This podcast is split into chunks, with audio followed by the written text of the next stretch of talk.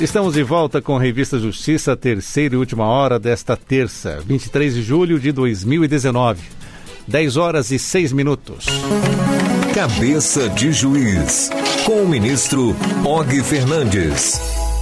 Terça-feira é dia do quadro Cabeça de Juiz no Revista Justiça e nesta terça-feira vamos falar sobre a súmula 620 do STJ. A embriaguez do segurado não exime a seguradora do pagamento da indenização prevista em contrato de seguro de vida. Para falar sobre esta súmula, o nosso convidado é o colunista desse quadro, ministro do Superior Tribunal de Justiça e do Tribunal Superior Eleitoral, ministro Og Fernandes. Bom dia mais uma vez, ministro. Bom dia, Sérgio. Prazer estar de novo aqui com você. Ministro, vamos falar então dessa súmula 620. Por que foi necessária que o STJ acabasse definindo essa súmula?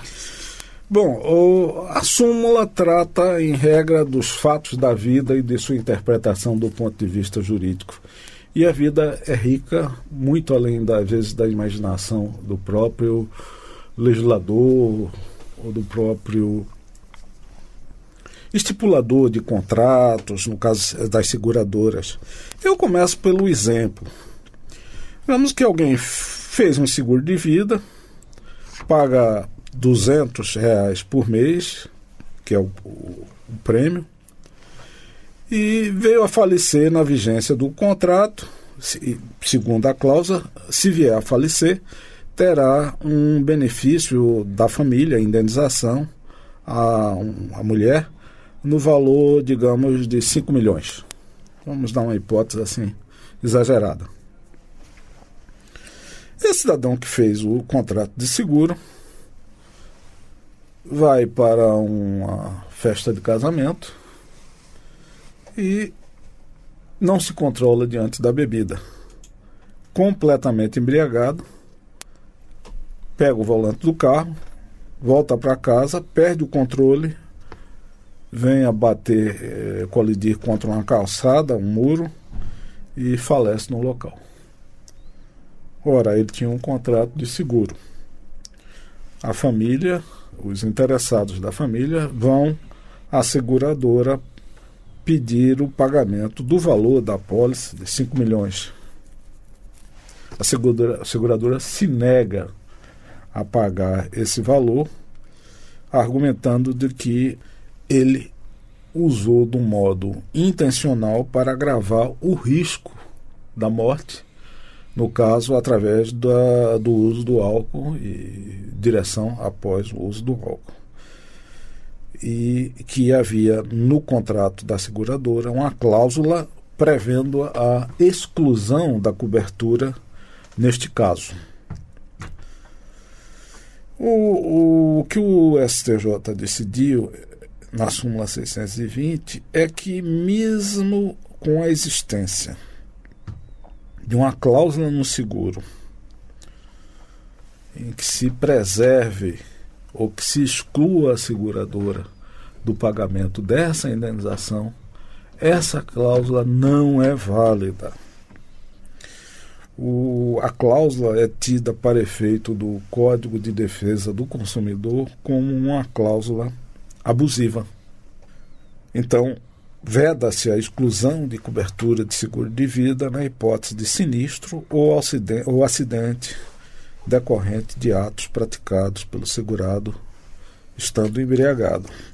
Então, é possível que existam cláusulas no contrato de seguro que limitem ou restringam o pagamento da indenização. Esse é o caso, por exemplo, do seguro contratado em que se em que o, o a pessoa segurada tenha uma doença pré-existente e não tenha declarado no contrato a existência daquele mal. Essa é uma cláusula que não, não deve ser omitida e ela é perfeitamente válida no seguro e exclui o pagamento do valor da pólice. Porém, a cláusula de morte decorrente de embriaguez, e assim entendeu o STJ, é muito restritiva e acaba contrariando a própria finalidade do contrato, Há também disposições nesse sentido da Superintendência de Seguros Privados, a conhecida SUSEP, no sentido de orientar as seguradoras para que não incluam cláusulas excluindo a cobertura na hipótese de sinistros ou acidentes decorrentes de atos praticados pelo segurado em estado de insanidade mental, de alcoolismo ou sob efeito de substâncias tóxicas. Essa, essa súmula foi aprovada pelo STJ também muito recentemente, no dia 17 de dezembro de 2018. Mas isso não quer dizer que somente essa data é que, a partir dessa data, é que essa situação configurada na súmula é, seja efetivada. Não. Ela já vinha, o entendimento do Supremo já vinha se consolidando nesse sentido. Ministro, estamos falando então dessa súmula a 620 que trata do seguro de vida quando a pessoa está embriagada. Mas esta, esse mesmo entendimento vale para o seguro do veículo? Não. Aí a interpretação já também muito consolidada é que não é devida a indenização securitária decorrente do contrato de seguro de automóvel quando o causador uh, do sinistro estiver em estado de embriaguez, exceto a situação da, da embriaguez involuntária. Isso é, ele bebeu foi entregue a ele algum tipo de droga, algum tipo de substância tóxica, como se fosse um guaraná. Ele ingeriu e não sabia que aquilo tinha uma substância tóxica, mas isso vai depender da prova a ser feita em e, a, e até provar isso, né? É, isso é. é. Essa é uma situação que exclui a responsabilidade do segurado pelo dano patrimonial. Então, só revendo para o nosso ouvinte, ministro, resumindo a, a súmula 620, do que ela trata para o nosso ouvinte saber desse direito. É que ele, segurado, deixa como um legado para a sua família, no caso de um acidente, a, aquele prêmio que ele haja contratado, que, tenha, que antecedentemente tenha contratado, e que a família, embora seja um caso de embriaguez, não ficará uh, entregue, digamos assim, ao Deus dará, sem a cobertura do, do prêmio referente a, a um acidente nessas, com essas características. Né? Isso não se estende para o dano de natureza patrimonial. Súmula 620 do STJ, que foi aprovada em 12 de dezembro de 2018, depois publicada no dia 17 de dezembro de 2018 no Diário, de, da, no Diário da Justiça. É isso, ministro? Isso, exatamente. Diário da Justiça Eletrônica. Ministro, para encerrarmos, da série A Humanidade ainda não deu certo e ainda há esperança na humanidade. O que o senhor traz para nós dessas duas séries, ministro? Bom, eu ainda tenho experiência na humanidade quando leio uma frase do Ariano Suassuna. Ariano diz que dizia, ele, ele faria 90, ele estaria hoje com 92 anos de idade e sempre foi muito lúcido. Ariano dizia que o sonho é que leva a gente para frente. Se a gente for seguir a razão, fica acomodado, aquietado naquele seu jeito nordestino de falar. Isso é, a mensagem é: não abdique, não renuncie dos seus sonhos. Olhe para os seus sonhos e tente torná-los uh, realidade. Essa é a mensagem em que a humanidade pode acreditar.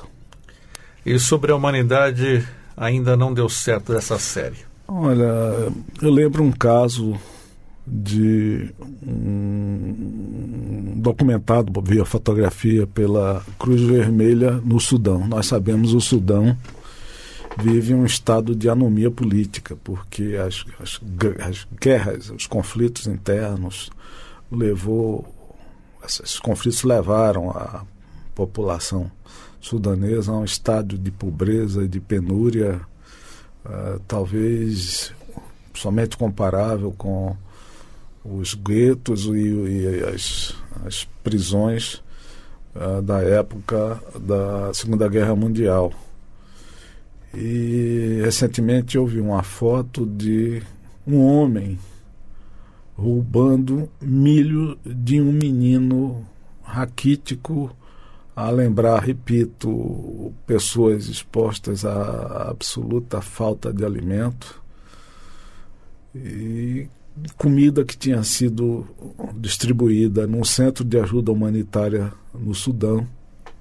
A foto é de cortar o coração, porque a criança está semi, praticamente semi-morta, se arrastando, tentando reaver a, o alimento que fora distribuído. E, e o cidadão, o, o homem que rouba essa, essa alimentação, absolutamente insensível às dores e à inanição desse garoto, dessa criança. Então, quando se vê uma, um adulto roubando milho de uma criança esquelética, temos, penso, razão em dizer que a humanidade ainda não deu certo.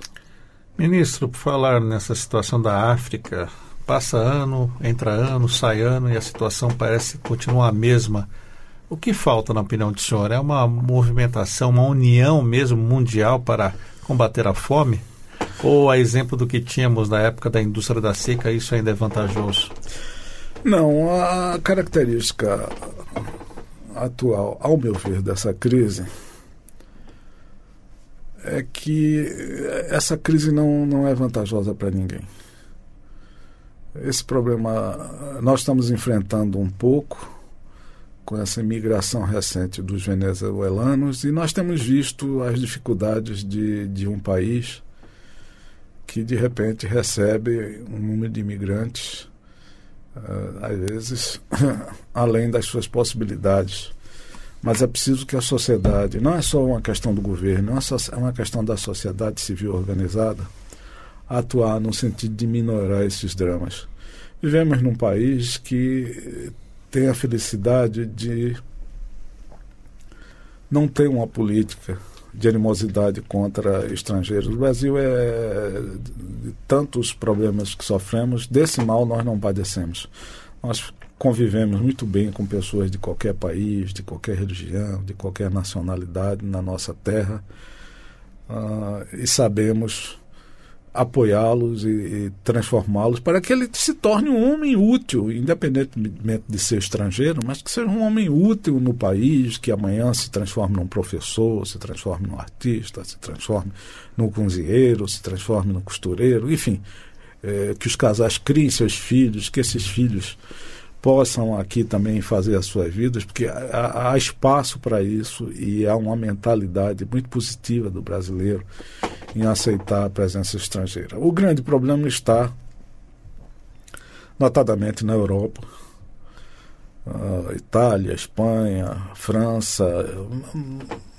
A, a, a, parte do problema que nos é mais visível, embora saibamos que há outros uh, outros países em, em, outros continentes também com dificuldades de imigração. Ora, o, o consenso internacional é de que a melhor forma de se ajudar o, um país que, que sofre miséria para cuidar dos seus nacionais e, e, com isso força a presença do imigrante é ajuda no próprio país de origem.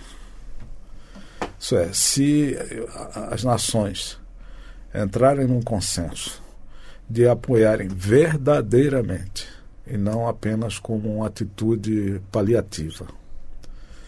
Países como alguns da África, notadamente na África, uh, que não têm a menor condição de sobrevivência, de garantir educação, de, de garantir escola, de garantir comida, de garantir moradia. Então, se os países se reunirem e fizerem essa, essa ação de forma permanente, com o sentido não da exploração, não da colonização, mas no sentido da espontânea contribuição pela humanidade, parece que essa é a grande saída. O, a imigração é um paliativo. Ninguém sai da sua terra para um, para um outro local com a outra língua, outros hábitos, com o receio de não ser bem tratado, ninguém faz isso de bom gosto.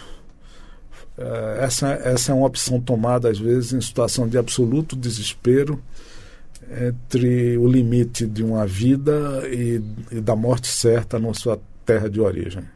É atitude, repito, de desespero. O que se tem que fazer é apoiar esses países de forma concreta. É um, um, sai muito melhor um investimento na terra alheia, uh, de caráter beneficente, de caráter filantrópico e de, de, de, em uma condição de perenidade do que é, essa recepção de pessoas em cada um desses países por um custo muito mais elevado. Esse é o ministro Og Fernandes, todas as terças-feiras conosco no quadro Cabeça do Juiz. Ministro do Superior Tribunal de Justiça, do Tribunal Superior Eleitoral, hoje falando sobre a súmula 620 em que a embriaguez do segurado não exime a seguradora do pagamento da indenização prevista em contrato de seguro de vida. E como sempre, finalizando, temos ali a série que você encontra no Twitter do ministro. A humanidade ainda não deu certo e ainda há também a série Ainda há esperança na humanidade. Ministro Og Fernandes, muito obrigado por estar conosco mais uma vez aqui na Rádio Justiça e até a próxima. Até a próxima, Sérgio. Muito obrigado também.